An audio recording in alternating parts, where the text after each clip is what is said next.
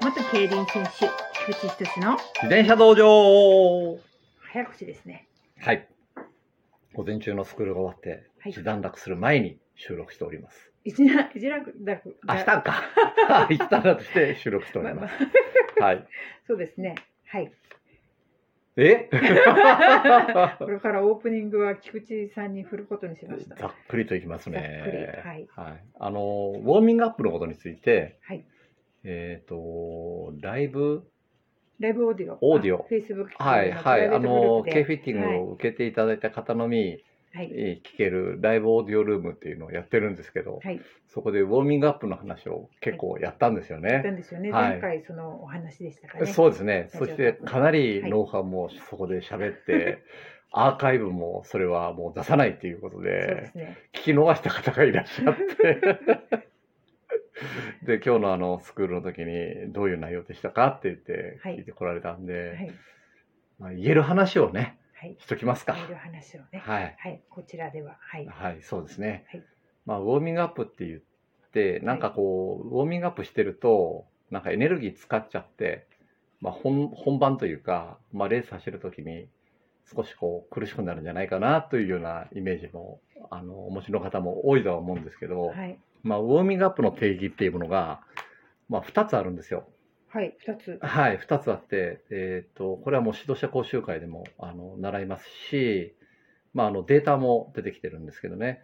え1つは筋肉の温度を上げる、ああ、はい。はい、であとは神経系統を起こす、はい。筋肉と神経。はい。はい、もうこの2つだけなんですよ、実はう。ーん。うんあのー単純に言うとですね、 はい。うんでまあ、筋肉っていうのはある程度の温度に上げないとあの動きづらいんですよね。はい。まあ、筋肉が収縮したり伸びたりしてパワーを出していくわけなんですけどその収縮度合いがこうある程度の温度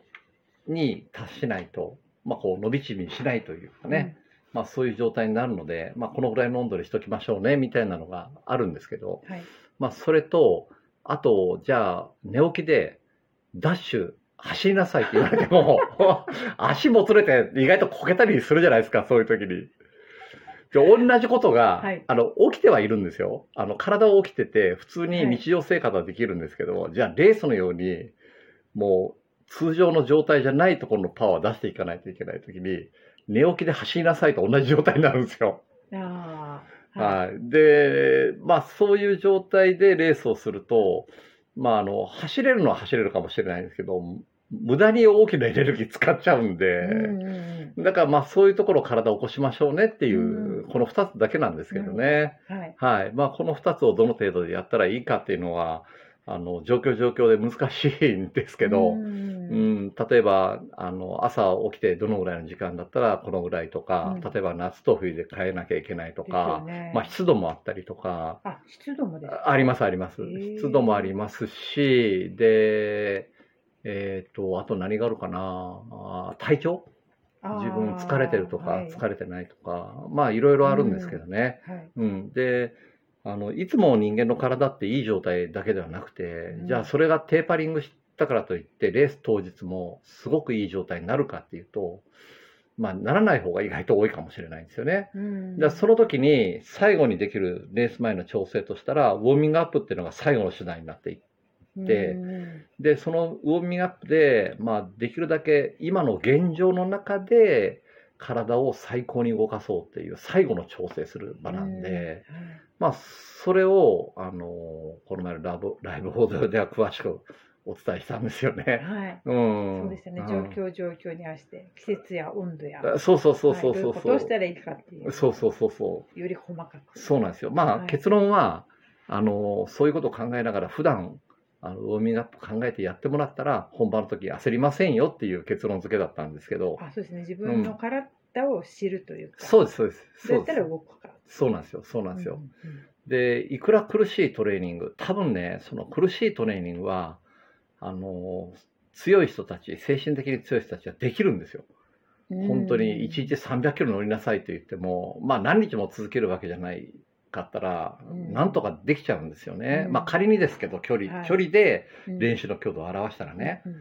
けどそこから例えばテーパリングをしてはい。自分がこう目標とするレースの時にうん一番体の状態を良くしようっていうと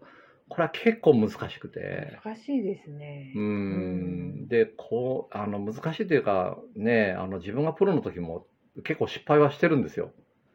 ああ、そう。うん、このレース絶対にねこうやってトレーニングして練習結果通りに行ったしテーパリングうまくいったレース当日じゃあ走ってみたら足がめちゃくちゃ重くてこれ本 当に普段使ってるギアなのかなっていうぐらい重い時だってあってはい。でそのレース終わって帰ってくると練習が絶好調になったりとか、うん、ああ、レースで走ったので。そうそうそう体が動そくようう、になっ絶好調になったりとかね。やっぱりいろいろ経験しながら、うんまあ、その、やっていった中でのノウハウと、あと理論と組み合わせてるんですけど、はい。まあ面白いんですけど、まあ、あの、3日、4日のレースなんですけどね、その、初日から勝負しないといけないレースはテーパリング変えるんですよ。ははい。はいで、初日は、まあ、それなりに勝負しなくていい、まあ、シード権があるレースとかあは、特選とか。特選とかは、うん最終日に向かって右肩上がりに調整していくんですけどう、ん。逆に初日に合わしすぎると下降線に入っちゃうんでああ。だからそういうね細かなことをやってましたけど、うんまああの、えー、と楽しみに電車に乗られてるあの多くの人たちっていうのは仕事もあってその仕事もストレスがかかる仕事があったりとかあーこの仕事楽だなと思う中で例えば本番直前に結構大変な仕事が回ってきたりとかすると、まあ、自転車のことよりそっちの方が大事になってちょっと自転車にを乗れないとかうん逆にうまく調整できてないとかでそのことについてもストレス感じたりするんですけど意外と意外となんですよトレーニング普段続けてる人は自転車23日乗らなくても大丈夫なんです二三日。よ乗らなくてもいけますおー直前にさえあのおぶに出さすような動きをしとけば直前。直前にと前日。前日とかもうこれ練習できてないから前日休もうと思ったら大体本番も上がらないんですよあーエンジンが回らないというか体動かないんですけど、うんうんその今までやってきたことの、まあ、そういうものを一度体に呼び起こす呼び覚ますみたいな動きをしてレースに入ったら大体走れるんですよね。うー。うんんで、も休むっていうのが怖いんですよね。まあ休まざるを得ない時もありますしうね、うんんまあ、あの怪我したりとかね、うん病気したりとか、うん休んでも、その体が目覚める方法をうん自分なりに。あそうそうそうそうう見つけておけばまくいったね今ねそうそそれがう目覚める方休法そうそうむことが恐怖にならないんですそようね、そうそのう脅迫そう観イ念グニッショとかンってスイッチバーンって入れたらねエンジンがバーンって回っていくようなうね、んその感覚がまあ今の電動車はエンジン回らないですけ ど 綺麗にスーッと走っていきますけどね、ははいいそういう感覚をあの持っていってもらってたら大体大丈夫です、絶対はいトレーニング続けてる人は、うんうんそこを見つけるっていうのが一つ大きなあそうポイでントすに、ねはいもう自分の体を知るというか、うんその自分の体は人の体ではないんで個性もありますしうん人がこうやってるから自分もこうししなきゃいけないっていうのはないんですよね、うん基本的に。だからその個性に合わせた、まあ、自分なりの調整法っていうのを見つけていってもらったら、うんまあ、それが正解になります。それが正解、はい。うんうん例えば実践的なところで言うとあの石槌さんヒルクライム例えばああ、今度ありますね。はい、ありますよね、であの会場と駐車場離れてるじゃないでうすん。かはい。ああいうのもアップに使えますかアップ、どう、どうですか、車も多かったりして、そこまで上げれるかどうかはちょっとわかんないんですけど、うんあの、朝の一発目に、ある程度レースに近い状態に上げとけば、例えば、あの、スタート前に結構長い時間、こう、動けない状態が続くじゃないですか。はいそれでも脂肪は燃焼し続けてるんで、うエんネルギーとして供給され続けるんで、うんだから一度上げとかないといけないですよね。あーうん、あの、駐車場から車で。来るまでに、はい。うんもしくは、まあ、駐車場、まあ、ローラー持ち込めないからね。うんそうですよね駐車場もその、う雨の日だったらローラーもねなかなか踏めないですし、うんそれだったらもう来る間にうん何度かこううん実,、実践に近い状態に上げて、うんで来るっていう方法もありますよありまねす。よね、うん結構あのな距離が長いので、はいそこをロスに考えるか有効に使うかっていうまあそうですよあるね。のかなと思っだからて一度体をレースに近い状態に持っていけば多少長く休んでもずっと体の中の機能は動き続けてるんで、まあ、体を思いっきり冷やさない限りは大丈夫なんでね、うん、まあ、そういう調整法もありますよね。じゃあ、うんまあこう有効活用してみるのも手そうですね。ですかね。はいそのはい。うん、あの駐駐車車場場かからら、会場までの距そう離そをうそうそう。けどね、大体雨がね、多いんでね。そうですね。ちょっと山の天気も変わりやすいですね。うんそうですね。体を冷やさないということがポイントになりますよね。なるほど。雨が降っうん、てる時はね。そうですよね。うん9月だと雨降ると結構寒かったりもしますもんね。ああ、山の上ですからね。うんだから保温っていうか、まあ装備をね、しっかそりう。か体温を上げれるものをそうそう、下げ、下げないもの。下げないものうをん下げないものそうを。か上はげ、い。上げないよりは下げないもの。下げないもうのんを装備してそういっでてすねもらえたらと思います。うんうん。はい。やっぱり夏の方が金温度も上がりやすい。いや、意外とね、とはじゃあまた違う冷房とかかかってるじゃないですか。あはいだから、その体の芯が冷えてる場合があるんでね、深部体温って言うんですけど、ああ、そっかうん表面的なものだけそうですね、まあ体温計は普通考表面の温度ですけど、体の中の温度がどうかっていうのはまた別の問題なんでえられるね、あ